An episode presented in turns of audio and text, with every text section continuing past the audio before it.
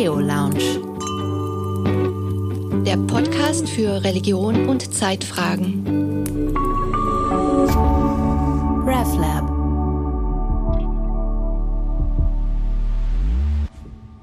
Jeder kann zaubern. Jeder kann seine Ziele erreichen, wenn er denken kann, wenn er warten kann, wenn er fasten kann, heißt es in Hermann Hesses Siddhartha. Herzlich willkommen zu einer neuen Ausgabe des Podcasts Theo Lounge. Ich bin Johanna Di Blasi und zu Gast ist heute Noah Zenger. Liebe Noah, schön, dass du ins RefLab Studio gekommen bist. Vielen Dank für die Einladung. Noah Zenger ist eine spirituelle Lehrerin. Sie ist ähm, reformierte Pfarrerin, reformierte Theologin und hat die letzten Jahre in einer Klostergemeinschaft gewirkt. Äh, und du bist auch eine, äh, eine Fastenexpertin. Äh, liebe Noah, erzähl uns doch ein bisschen darüber, wie du zur christlichen Spiritualität gefunden hast und dich dann speziell auch interessiert hast, stärker praktisch und wahrscheinlich auch theoretisch über Themen wie Askese und auch Fasten. Mhm, gerne. Vielleicht zunächst noch das Lassalhaus, wo ich jetzt gewirkt habe und gelebt habe die letzten sieben Jahre, ist in dem Sinne nicht ein Kloster, sondern es ist ein, eher ein Bildungshaus. So das Bildungshaus ja der Schweizer Jesuiten, aber in dem Sinne ja, die Nähe zum Orden macht vielleicht das Kloster ähnliche. Ja, genau. Ja, wie ich dazu gekommen bin, also ähm, seit ich mich, soweit ich mich erinnere, war ich immer schon als Kind eigentlich so wie ein ein religiöses Kind oder ein, ein, ein spirituelles Kind, obwohl ich jetzt nicht besonders religiös erzogen wurde. Also damals im Berner Oberland war das noch so üblich. Es sind viele noch in die Sonntagsschule gegangen und natürlich dann in den kirchlichen Unterricht, also das schon. Und ich habe auch eine gewisse Praxis so zu Hause erlebt, durch meine Großmutter gebeten gelernt zum Beispiel. Aber meine, meine Geschwister zum Beispiel, die haben keinen Faden gefunden, so zur, zur Religion. Aber mich hat das immer interessiert, so das, was, was nicht sichtbar ist oder ähm, so die, das Thema der Sehnsucht. Ich war auch ein sehnsüchtiges Kind oder bin es vielleicht auch geblieben, so ein sehnsüchtiger Mensch. Und ich denke, das ist eigentlich die Sehnsucht, ist vielleicht so ein, ein Faden, ähm, der einfach da ist und der mich immer hat suchen lassen nach dem Meer, ähm, ja, nach dem, nach dem Transzendenten auch. Und ich habe dann ja zuerst, ähm, bin ich Lehrerin geworden, weil das von meiner Herkunftsfamilie so nicht vorgesehen war, noch zu studieren und bin dann aber nachher an die Universität gegangen, um Theologie zu studieren. Nicht in erster Linie erst um Pfarrerin zu werden, sondern nicht mit diesem Ziel, aber so, weil mich einfach ganz viele Fragen bewegt haben. Und zur Spiritualität bin ich dann auch wirklich gekommen, weil ich zu Beginn des Studiums ähm, ganz bewegte Zeiten erlebt habe. Natürlich so im Erwachsenwerden als junger Mensch vom Berner Oberland so in die Stadt gekommen und und dann aber auch so die Herausforderung mit dem Studium, das ja vor allem das Mentale angesprochen hat. Und ich habe dann manchmal Herz und Kopf irgendwie nicht mehr zusammengebracht und bin dann eben durch eine über eine Begegnung mit einem Jesuiten an der ähm, Hochschulseelsorge, das war zufällig, kann man vielleicht sagen, oder eben nicht, bin ich dann in Kontakt gekommen äh, mit auch spirituellen Übungen, also mit dem Meditieren und so dann auch eben ins Lassalhaus und habe mit, zu meditieren begonnen. Also das Schweigen, die Stille, das hat damals ganz viel ausgelöst in mir. Hab viel, wenn ich mich einfach in die Stille gesetzt habe, sind einfach Tränen geflossen. Ja. Nochmal zur Kindheit. Wie hat sich denn das ausgedrückt? Kannst du da ein Beispiel nennen, was dich sagen lässt, ich war ein spirituelles Kind?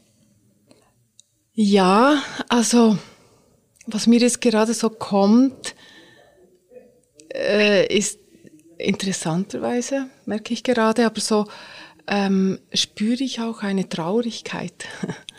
so wie, wie ähm, eine Traurigkeit in dieser Welt nicht ganz zu Hause zu sein und noch etwas zu suchen, ähm, nach etwas anderem zu suchen.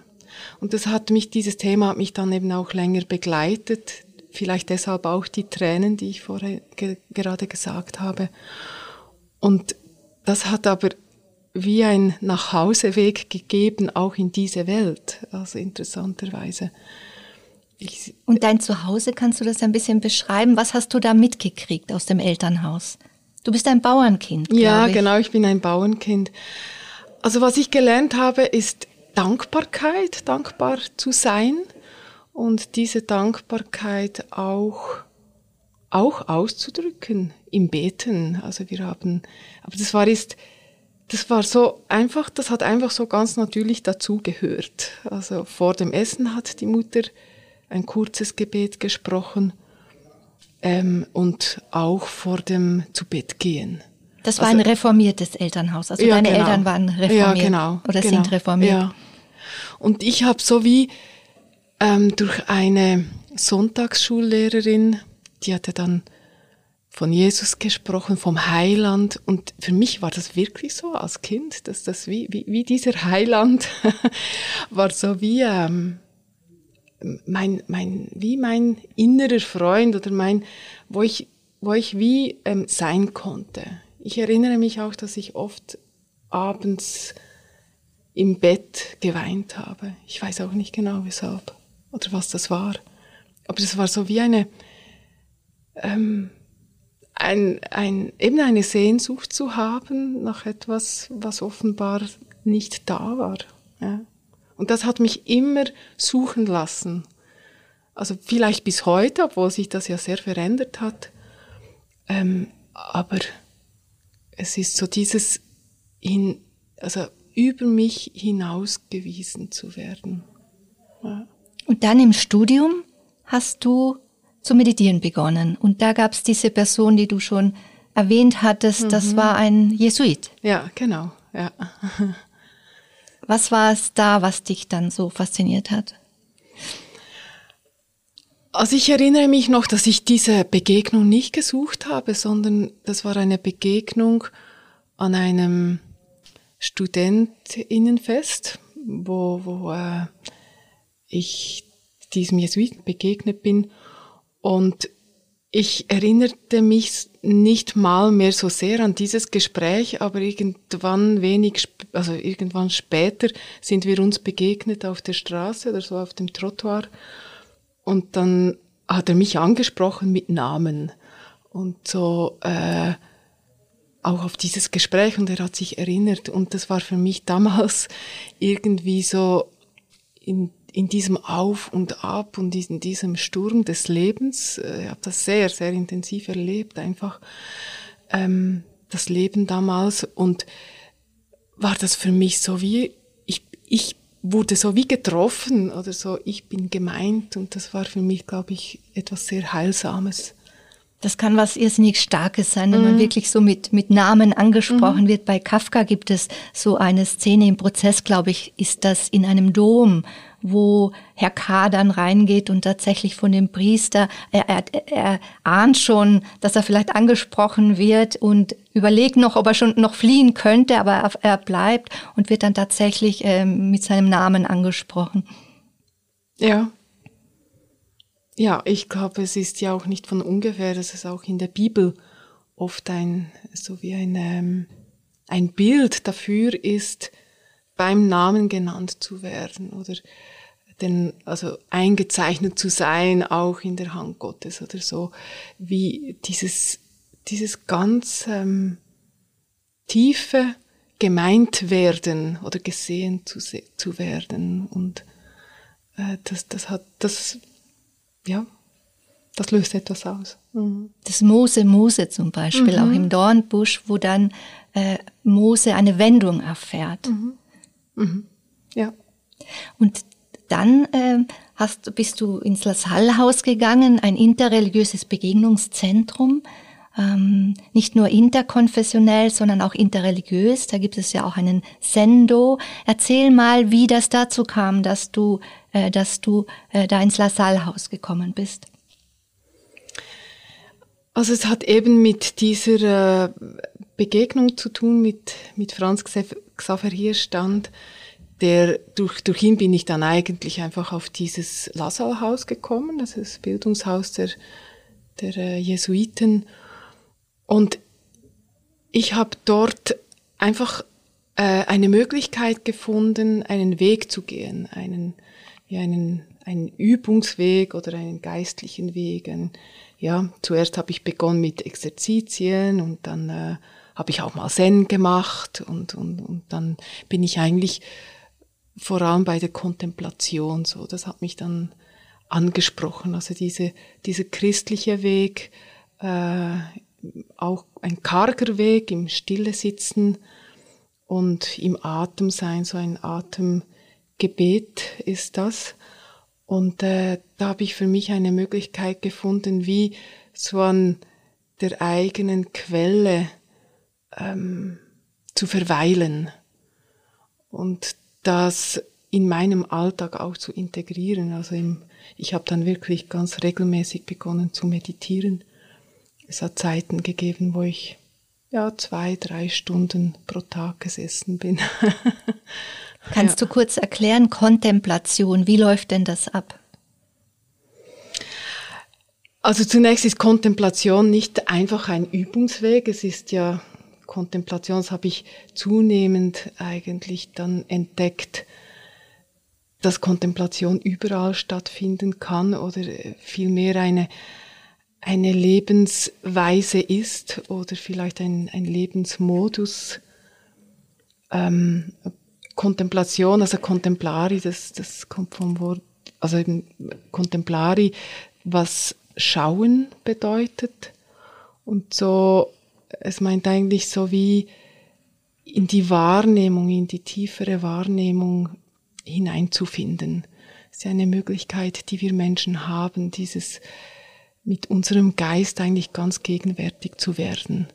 Und dann verändert sich äh, die Wahrnehmung. Es entsteht eigentlich dadurch wie ein ganz, ganz immer weiterer Raum und so. Es wird so wieder, der Augenblick öffnet sich und kann viel tiefer ausgelotet werden.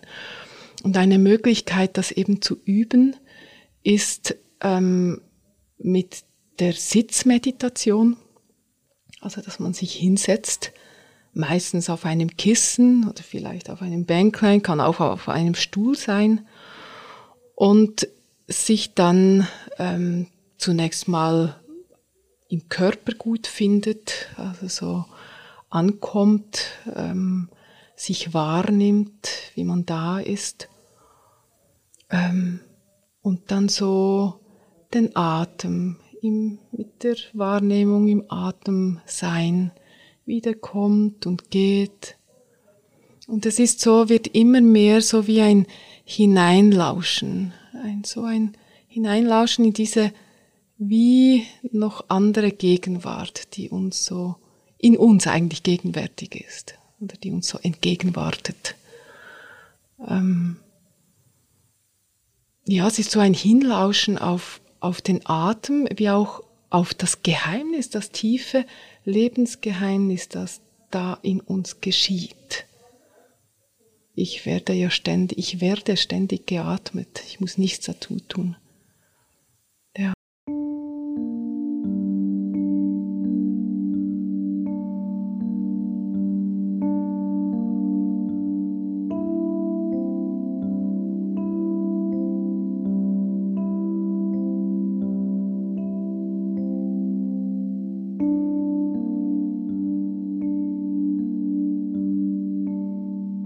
Ich habe eingangs dieses Zitat gebracht aus dem Siddhartha.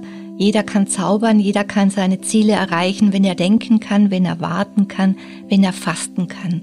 Wir sind gerade in der Fastenzeit, nicht nur wir, sondern auch beispielsweise die Muslime haben parallel ihren Ramadan, der noch bis 20. April geht. Äh, was sind deine Erfahrungen jetzt mit Fasten. Was passiert da nochmal? Und ganz konkret in dieser Fastenzeit, was machst du da gerade und oder was, was hast du dann auch noch vor?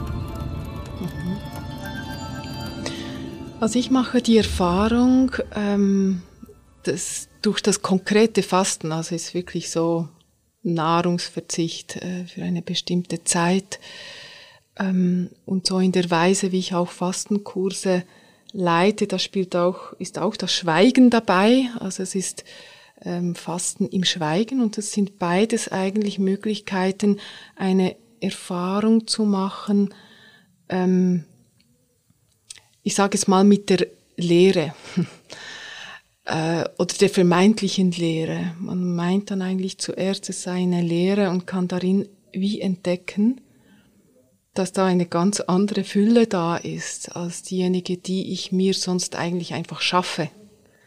Also meistens, also in der heutigen Zeit ist es sowieso ist ein großes Thema. Also der Konsum überall ist ein Angebot. Ähm, wir können ständig eigentlich irgendetwas kaufen oder zu uns nehmen oder ähm, äh, irgendetwas, also viel auch das Tun ist auch eine Form von ähm, ja einfach Beschäftigung und im Fasten ist es zumindest in einem Bereich so wie ein Innehalten, ein ganz klares Zeichen des, des Innehaltens und eben eine Hilfe, ähm, auch dieses Innehalten zu erleben. Und zwar wie auf verschiedenen Ebenen. Es ist ja, die Meditation könnte man sagen, ist, ist, natürlich ist Meditation ist auch etwas Körperliches, aber das Fasten noch viel stärker. Es ist eine sehr starke, auch leibliche Erfahrung. Sag mal ganz konkret, wenn ich jetzt sagen wir, wir möchte ich diese Erfahrung machen, wie viele Tage soll ich mir da nehmen und mhm. wie, wie soll ich es denn machen, so dass es nicht, nicht irgendwie auch schädlich ist? Also ich kann ja nicht von jetzt auf gleich einfach das Essen einstellen. Hast du da Tipps? Mhm.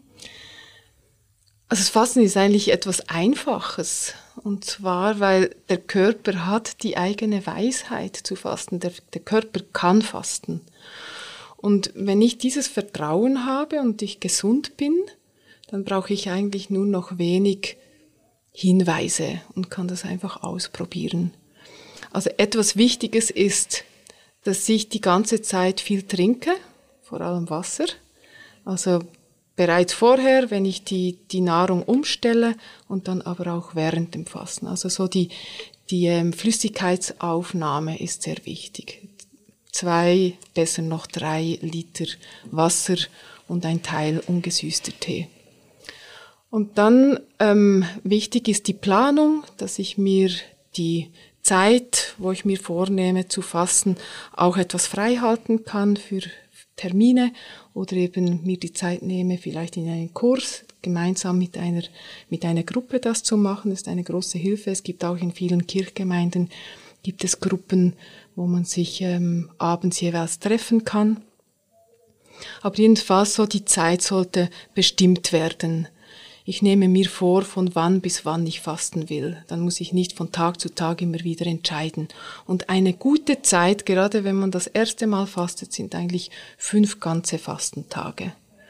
Und dazu gehören mindestens zwei Umstellungstage, wer zuerst, zum ersten Mal fastet, tut vielleicht gut daran, zwei oder sogar vier, äh, drei oder sogar vier Tage zu machen. Und da beginnt man einfach mit Abbauen. Wichtig ist, etwas weniger zu essen, langsamer zu essen und dann aber auch halt so ähm, Genussmittel wegzulassen, tierische Eiweiße wegzulassen, ähm, einfach schwerverdauliches. Und dann sicher einfach so zwei, Tage eigentlich nur noch Gemüse zu essen, viel zu trinken. Und dann braucht es ein, eine Möglichkeit, den Darm zu entleeren, damit der Körper einen klaren Impuls bekommt, jetzt geht's los. Und das machen, mache ich immer mit Glaubersalz. Es gibt auch andere Möglichkeiten, aber das Glaubersalz, das, ähm, das nimmt man ein und dann hat man zwei Stunden später oder drei, vier Stunden später, je nachdem, ähm, kommt eine heftige Entleerung. Also doch so brutal. ja, das tönt jetzt so brutal, aber es ist so wie, das, es ist nicht brutal, es ist eher, es ist eine, eine, wenn man das zum ersten Mal macht, ist es eine interessante körperliche Erfahrung. Und dann hat der Körper wirklich ein klares Signal, aha, jetzt kommt etwas anderes. Und es ist wirklich die Weisheit des Körpers, ich staune immer wieder darüber, wenn man dann mehrmals schon gefastet hat, dann weiß der Körper auch gut, wie das geht und stellt dann eigentlich sehr rasch um und stellt eigentlich wie von der äußeren Ernährung auf die innere um. Und da ist dann eben auch oft wie das Bedürfnis mehr da, sich zurückzuziehen und eben auch stiller zu werden. Das ist so wie die ganz ähm, natürliche Bewegung. Und dann während dem Fasten, den fünf Tagen, nimmt man morgens ähm, ein Löffelchen Honig zu sich, damit man doch etwas Kraft hat. Am Mittag ähm, eine dünne Suppe oder ein, einen frisch gepressten Saft und abends auch nochmals. Man kann auch nur mit Wasser einfach fasten. Es gibt viele verschiedene Möglichkeiten zu fasten, aber ich empfehle eigentlich so diese Buchinger Methode, die nicht ganz radikal ist, sondern wirklich noch etwas ähm, ähm, Stärke gibt. So. Ich habe äh, in einem Interview, das du gegeben hast, gelesen, nach drei Tagen hast du sowas erlebt wie eine Klarheit. Also mhm. erlebst du so etwas wie eine Klarheit. Kannst du das ein bisschen erläutern, was du da für Erfahrungen gemacht hast schon? Mhm. Ja, es ist so vom Fastenstoffwechsel her, dass ähm, so nach dem zweiten Fastentag ähm, hat der Körper umgestellt eigentlich, also sozusagen die gerade so die Reserven, die noch schnell anzapfbar sind, ähm, hat er verbraucht und hat dann einen anderen, kommt dann in einen anderen Stoffwechsel hinein. Und dort drin in diesem Stoffwechsel ähm, erf erfährt man meistens jedenfalls, es ist nicht für alle ganz gleich, aber körperlich auch wirklich so wie eine andere Form von Stärke. Man ist, erfährt sich vielleicht matt im Sinne von, dass man nicht so schnell jetzt rennen kann oder irgendwie den Hügel rauf oder so, aber es gibt eher so eine Energie der Ausdauer. Und vom Geist her ist es tatsächlich so, dass, dass ich beispielsweise morgens, wenn ich im Fasten erwache, bin ich viel schneller, also ich erwache und dann bin ich eigentlich klar da. Das ist so wie aufstehen und dann ist, bin ich ganz wach da. Und wenn ich nicht im Fasten bin, braucht das viel längere Zeit eigentlich so, um in den Tag hineinzukommen. Und dann habe ich immer wieder, ähm, mache ich so die Erfahrung, dass ich ganz so, so eine, eine luzide, luzide Zeiten habe. Also so ganz, ähm, äh, es, es ist so etwas Helles, Waches im Geist. Also wenn ich ist beim Arbeiten, also ich gebe ja die Kurse und arbeite in dem Sinne ja, und wenn ich Impulse vorbereite für die Gruppe, dann fließt das einfach so. Das ist manchmal sonst auch so, aber im Fasten erfahre ich das anders. Das ist so wie ein, ein Schöpfen oder ein Aufsteigen lassen und wie wenn die Energie nicht für etwas anderes gebraucht würde. Welche ähm, Erfahrungen machst du denn mit Menschen? Welche Bedürfnisse spürst du da? Wenn Menschen zum Fassen kommen. Also es gibt Menschen, die sehnen sich nach Ruhe, so einfach eine Auszeit zu machen, ähm, das Bedürfnis, sich selber etwas Gutes zu tun, also auch das Gesundheitliche das bei, bei vielen ein Motivationsgrund ist. Und äh, ja, es sagen schon viele, das ist äh, etwas, was ich immer wieder höre bei Menschen auch sonst, die zum Meditieren kommen.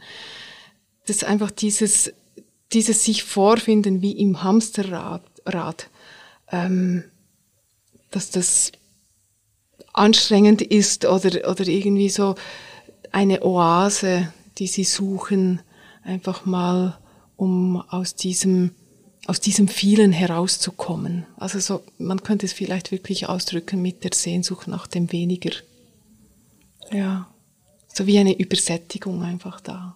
In der Corona-Zeit war es ja so, dass wir notgedrungen uns äh, zurückziehen mussten und auch eine gewisse Art von Fasten auferlegt bekommen haben, ähm, äh, weniger Eindrücke sammeln konnten, eigentlich weniger erleben konnten. Wie sind denn da deine Erfahrungen gewesen ähm, mit den Fastenkursen? Sind danach, ähm, hat da das Interesse abgenommen dadurch oder was, was stellst du da fest? Nein, im Gegenteil. Also die Fastenkurse, also die sind schon vorher, sind die äh, auf guten ja, gutes Interesse, großes Interesse gestoßen und auch durch Corona hat das gar nicht ähm, irgendwie eine Veränderung gegeben. Im, Im Gegenteil, ist eigentlich, es hat doch äh, viele Menschen, ich bin manchmal jetzt ein wenig vorsichtig geworden zu sagen, dass es wirklich viele sind. Es, während der Zeit von Corona ähm, waren es sehr viele Menschen, die davon gesprochen haben, dass sie für sich jetzt etwas Neues entdecken. Und das zum Beispiel ist gerade mit dem Herumreisen und der Mobilität, dass es ihnen eigentlich gut tut, ähm, auch mal einfach am Ort zu sein oder weniger Termine zu haben und so. Und ich hatte eigentlich die Hoffnung, dass sich dadurch gerade auch gesellschaftlich etwas verändert.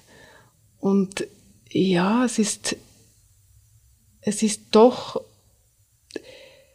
ja, ich, ich kann, kann, kann sagen, vielleicht ein wenig enttäuschend oder ähm, ich hätte es anders erwartet, dass es jetzt eigentlich wieder zurückgegangen ist, wieder voll so in diesen Konsum hinein. Natürlich hat es einige Menschen gegeben, die für sich etwas Neues vielleicht entdeckt haben, aber gesellschaftlich gesehen könnte ich es das so nicht beobachten. Mhm.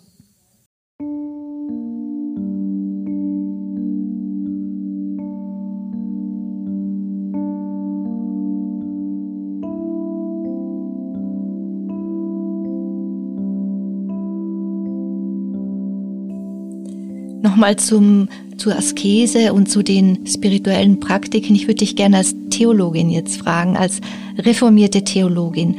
Äh, wie, also wie siehst du das? Kannst du da auch an, an reformierten Traditionen anknüpfen? Und wenn ja, welche sind das? Das ist eine gute Frage. Äh, tatsächlich hat das ähm, konfessionell auch mit einer Abgrenzungsgeschichte zu tun. Das so die, dieses, also, dass sich die Reformierten distanziert haben eigentlich von, von Formen der Askese. Ähm, und gerade das Fasten erst jetzt wieder entdeckt wird. Ähm, ich glaube, es hat damit zu tun, also geschichtlich habe hab ich das mal sehr interessant gefunden, dass eigentlich in der Frühzeit des Christentums, als die Christenverfolgungen waren, ja, hat es, ja, die wurden verfolgt und, und Menschen sind gestorben durch diese Verfolgungen und dann wurden ja diese, diese Menschen dann als, als Märtyrer verehrt. Sozusagen dieses Leiden, das ähm, nicht gesucht wurde, sondern eine Art wie ein Mitleiden wurde das gesehen, ein Mitleiden mit Christus. Und man hat dann wie gesagt, oder daraus ist wie eine Theologie entstanden, dass, ähm, dass dieses Martyrium oder dieser Weg der Verfolgung, dieses Erleiden eigentlich so etwas ist wie ein sicherer Zugang ins Paradies.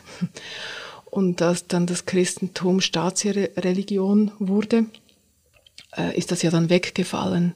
Und an diese Stelle des Martyriums ist dann eigentlich die Askese gekommen. Und es hat natürlich, es hat dann sehr äh, strenge Formen von Askese gegeben, Selbstkasteiung und sehr strenges Fasten.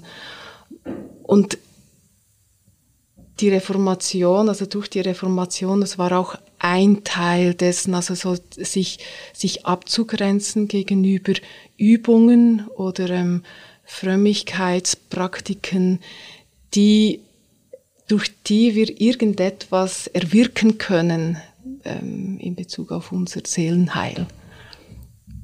Und da, ja, das, das klebt irgendwie heute manchmal immer noch so dran. ja. Anders gefragt, ähm, bist du manchmal, musstest du auch ähm, rechtfertigen, was du da jetzt als reformierte Pfarrerin äh, in, in diesem von Jesuiten geführten Begegnungszentrum machst? Ja, heute ist es wieder ja wie ein anderes Thema. Mir kommt es vor, es kommt nicht mehr so stark über das Religiöse, sondern wirklich äh, darüber, worüber wir es vorhin gerade gesprochen haben, die Situation, die wir haben in unserer Zeit, mit diesem Überfluss, der eigentlich die Menschen ja auch müde macht oder eine Art wie fast untergehen lässt manchmal.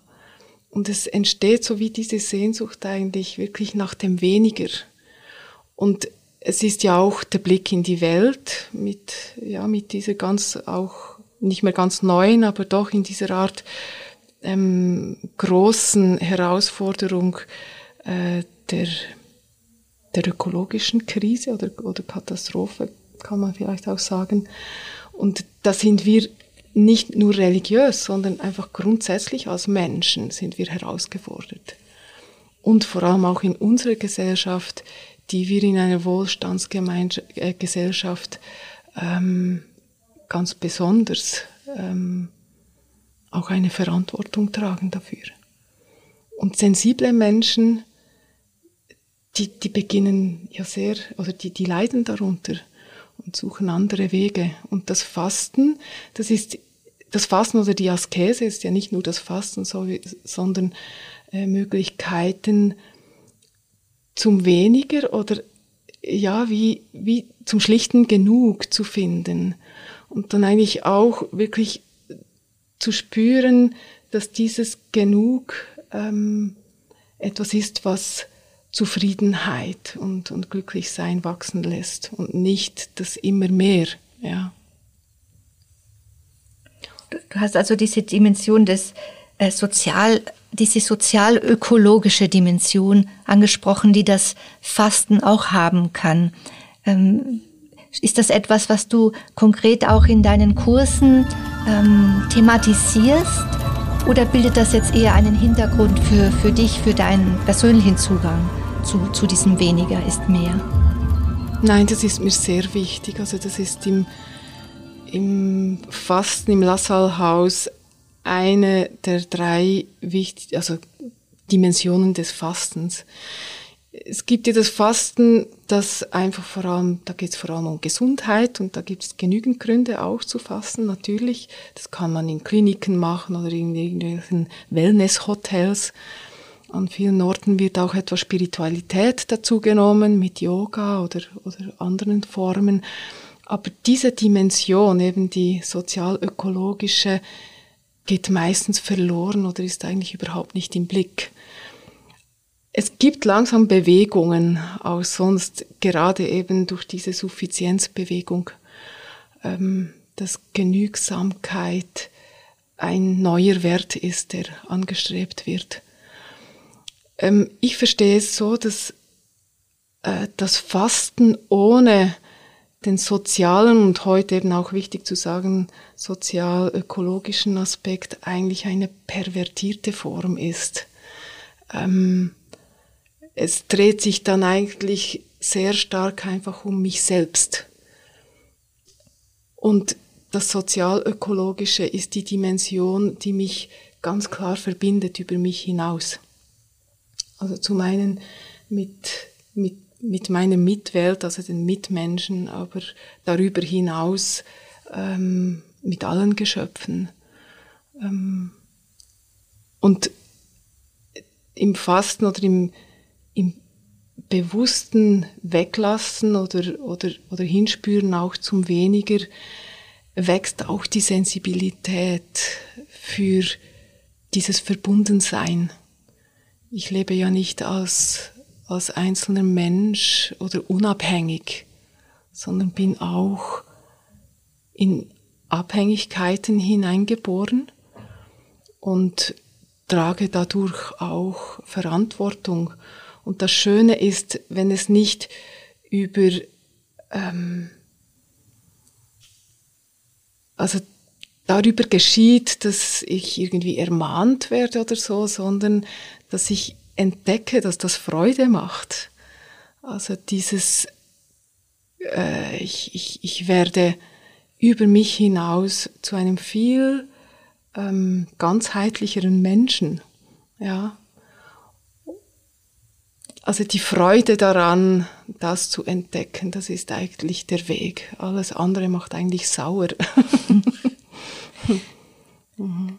Traditionell zum Fasten gehört ja, und das wird oft vergessen, eigentlich auch die soziale Dimension, also die Mildtätigkeit. Äh, nicht nur beim christlichen Fasten, auch beim Ramadan ist das ein sehr wichtiger Aspekt. Das gehört dazu. Ohne dem ist es auch unvollständig. Mhm.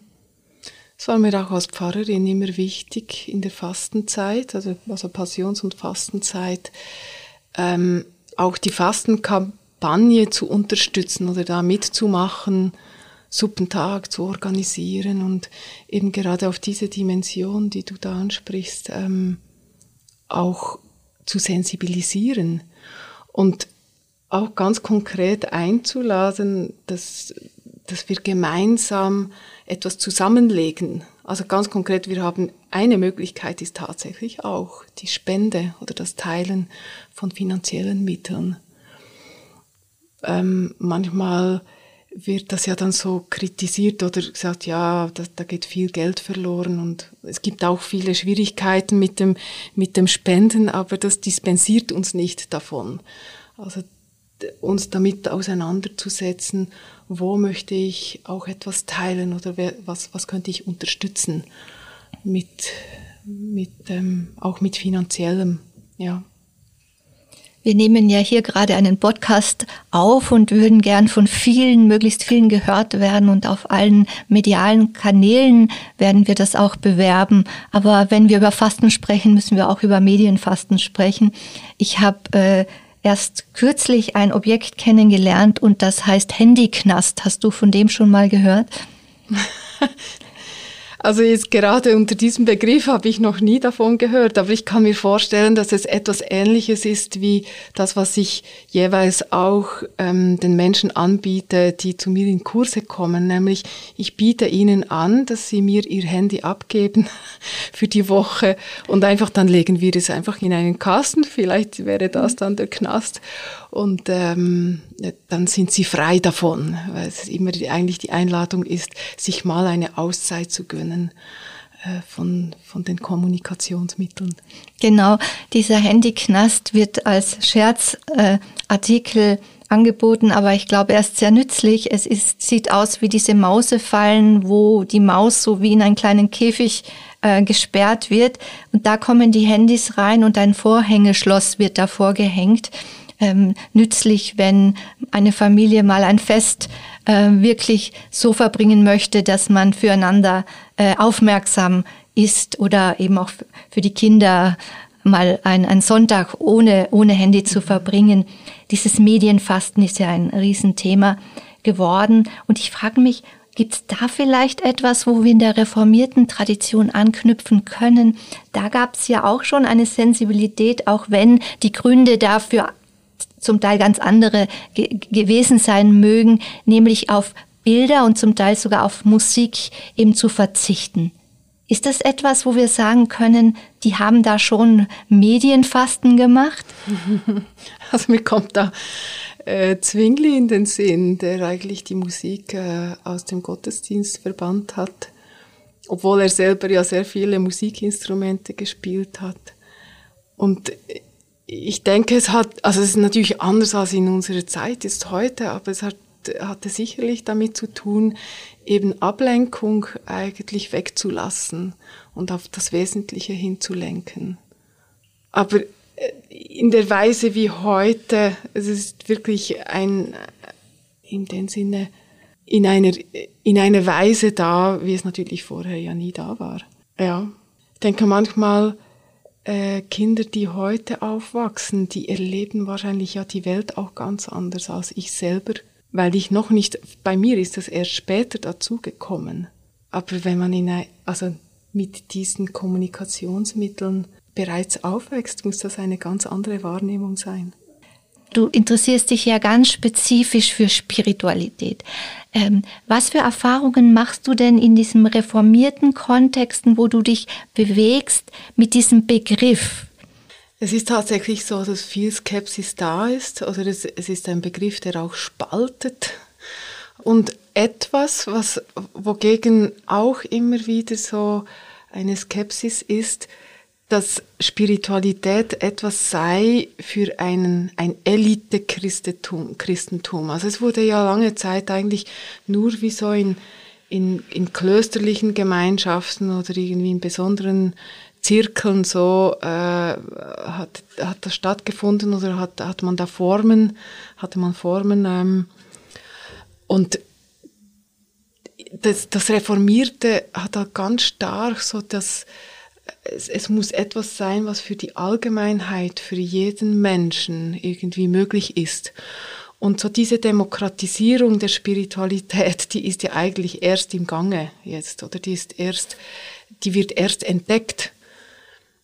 Und das ist jedenfalls auch etwas, was ich immer wieder so wahrnehme.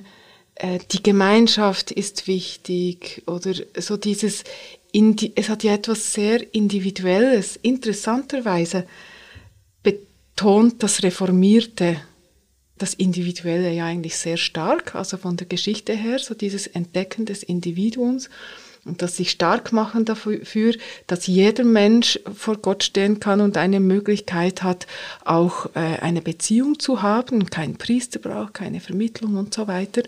Und dann gleichzeitig ist es eben, wenn es um die Spiritualität geht, um diese Innerlichkeit, ist da ein eine Abwehrhaltung da.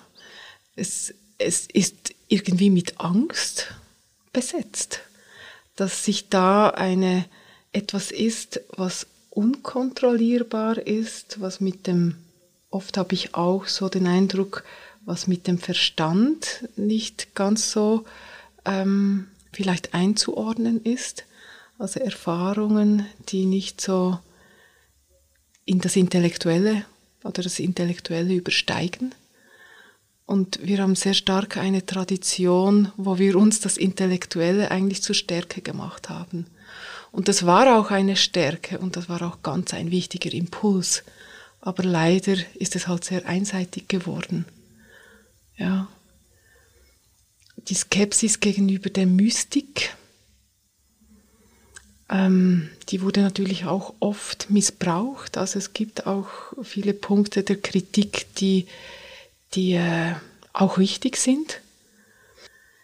Es ist immer noch in den Köpfen so diese Abgrenzung. Ich höre dann auch oft, wir müssen die, die reformierte Identität stärken oder die, unsere reformierte Identität finden oder eben reformierte Spiritualität. Und dann ist oft auch so eine Hilflosigkeit eigentlich da oder eben eine Sprachlosigkeit. Und ich glaube, wir müssen auch, weil wir tatsächlich nicht so ein, wir können nicht nur in der reformierten Tradition drin bleiben. Also es braucht, es braucht da wirklich eine Öffnung und halt wirklich, also das war ja immer so eigentlich, das Christentum selber ist ja so entstanden, dass es eigentlich ist ein, eine synkretistische Religion. Und man kann ja manchmal fast den Eindruck haben, wie wenn das so in Reinheit eigentlich äh, zu, in diese Welt gekommen ist. Aber wenn man sich mit Religionsgeschichte auseinandersetzt, dann ist das immer, es entsteht immer aus dem, was schon da ist oder aus den Einflüssen. Und heute sind so viele Einflüsse wieder da aus anderen Religionen, aus Esoterik, wie du gesagt hast, und ich würde da auch dafür plädieren, die Esoterik nicht einfach abzustempeln. Äh, da muss man auch unterscheiden. Also wirklich hinspüren, kennenlernen, Erfahrungen auch machen ähm, und dann unterscheiden, was ist wirklich, ähm, was dient und was eben nicht. Ja. Und das dann, das wäre ja dann die Aufgabe eigentlich der, äh, der Theologie oder ja, von Theologen, Theologinnen auch, das eben zu reflektieren darauf hin, wie wir das als Reformierte auch, ähm, wie wir das, wie wir das verantworten können, wie wir das einordnen, wo es Bezüge gibt, ja, aber nicht in den Bezügen stecken zu bleiben. Es ist auch eine zu kurze Tradition, die wir haben, also die 500 Jahre. Es ist ja auch noch eine viel längere vorher. Also aufpassen, dass man da nicht äh, sich den Kasten wie zu eng machen lässt.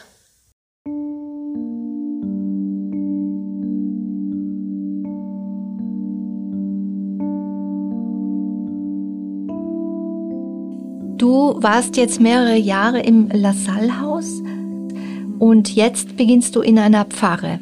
Erzähl noch mal bitte, was dich dazu bewogen hat, jetzt diesen Schritt zu machen. Also der erste Impuls war es nicht, äh, in, in, in die Kirchgemeinde zu gehen oder wieder als Pfarrerin zu arbeiten, sondern ich hatte seit längerem immer, da sind wir wieder bei der Sehnsucht eigentlich, äh, nach mehr Stille und, und äh, ja, so das Bedürfnis oder die, die Sehnsucht nach zurückgezogen sein.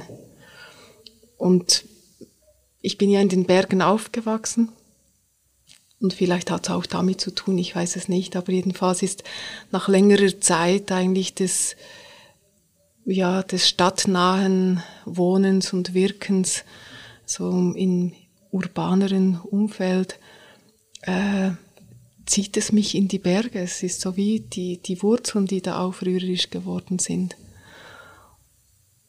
Und was genau daraus werden wird, weiß ich noch nicht. Es ist mir einfach wichtig, da, dafür Freiraum zu haben. Und es ist dann einfach naheliegend, also ich muss ja von etwas leben, dass ich, äh, ich habe die wunderbare Möglichkeit, als Pfarrerin eben auch in den Bergen zu arbeiten. Und da hab ich, bin ich auf Bergün gestoßen und ich bin selber sehr gespannt, wie das werden wird. Ich war vorher in Talwil Pfarrerin, bevor ich ins Lassalhaus gegangen bin und in einem großen Team tätig, in einer großen Kirchgemeinde. Und dort oben werde ich äh, mehr oder weniger im Einzelpfarramt sein. Es gibt natürlich die, die Zusammenarbeit mit der Nachbargemeinde, aber äh, ja, ich werde dort die Dorfpfarrerin sein. Und darauf freue ich mich so auf die Begegnung auch mit, mit den Menschen, die wieder anders sind. Ähm, einfach der Bevölkerung wieder. So. Also du verlässt das in der religiöse Begegnungszentrum und gehst in eine Pfarre. Was wirst du denn da mitnehmen von den Impulsen, die du in, in diesem ja ganz besonderen Haus erfahren hast? Ja, es sind natürlich sehr viele Impulse. Der wichtigste Impuls ist wahrscheinlich mich selber oder was aus mir geworden ist. Ja, also dieser, dieser Weg und die Auseinandersetzung. Ähm, du hast jetzt das Interreligiöse angesprochen. Für mich waren es vor allem die sehr, sehr vielen Begegnungen mit Menschen ob es von anderen Religionen oder, oder wie auch immer. Die geistliche Begleitung, das ist eigentlich das, was ich grundsätzlich als meine tiefste Berufung wahrscheinlich eigentlich nennen kann. Also das Gebet, ja. Das, das, das eigene Beten und dann aus, daraus heraus eigentlich das Begleiten von Menschen. Also in meiner Präsenz da zu sein für Menschen. Und ich habe so viele Menschen begleitet in dieser Zeit und daran bin ich, das waren ja für mich auch wie Lehrerinnen und Lehrer. Also so, ich bin selber gewachsen ähm, in meiner, in meinem Dasein, ja. Und so bin ich eben sehr gespannt. Also meine Wahl eben jetzt da so weiterzugehen, ist vor allem eine Wahl für meinen eigenen weiteren geistlichen Weg. Und ich werde aber weiterhin da sein für Menschen, die mich auch aufsuchen. Wirst du auch geistlichen Begleitung. Ja. Wirst du auch weiter als Pfarrerin äh, Fastenkurse anbieten? Ja, das habe ich vor. Also ich werde im Lassalhaus weiterhin zwei Kurse ähm, noch, noch leiten pro Jahr, so im selben Rahmen wie bisher. Und dann aber auch in der Gemeinde, denke ich, das muss ich dann schauen, was sich entwickelt. Aber ich denke, ich werde sicher mindestens in der Fastenzeit anbieten, äh, ein, ein Fasten anbieten, ja. Und nach der Fastenzeit ist dann auch wieder vor der Fastenzeit. Früher war es so, habe ich äh, gelesen, dass äh, in manchen Gegenden Christen sogar zwei Tage pro Woche gefastet haben. Mhm. Einmal den Mittwoch, weil Judas Jesus an diesem Tag verraten haben soll und am Freitag, weil an diesem Tag ähm, Jesus gekreuzigt wurde. Und was viele auch nicht wissen, die Adventszeit ist ursprünglich auch als Fastenzeit betrachtet worden. Wie geht's bei dir weiter mit deinem Fastenprogramm? Also ich faste jetzt gerade ab Sonntag wieder eine, eine Woche mit einer Gruppe zusammen. Da werde ich selber auch wieder fasten. Also ich bin gerade jetzt äh, da im, im Umstellen. ja. Liebe mhm. Noah, vielen herzlichen Dank, dass du bereit warst, dieses Gespräch zu machen und danke an unsere Zuhörerinnen. Vielleicht haben Sie jetzt auch äh, Lust bekommen, es mal auszuprobieren mit dem Fasten. Dankeschön.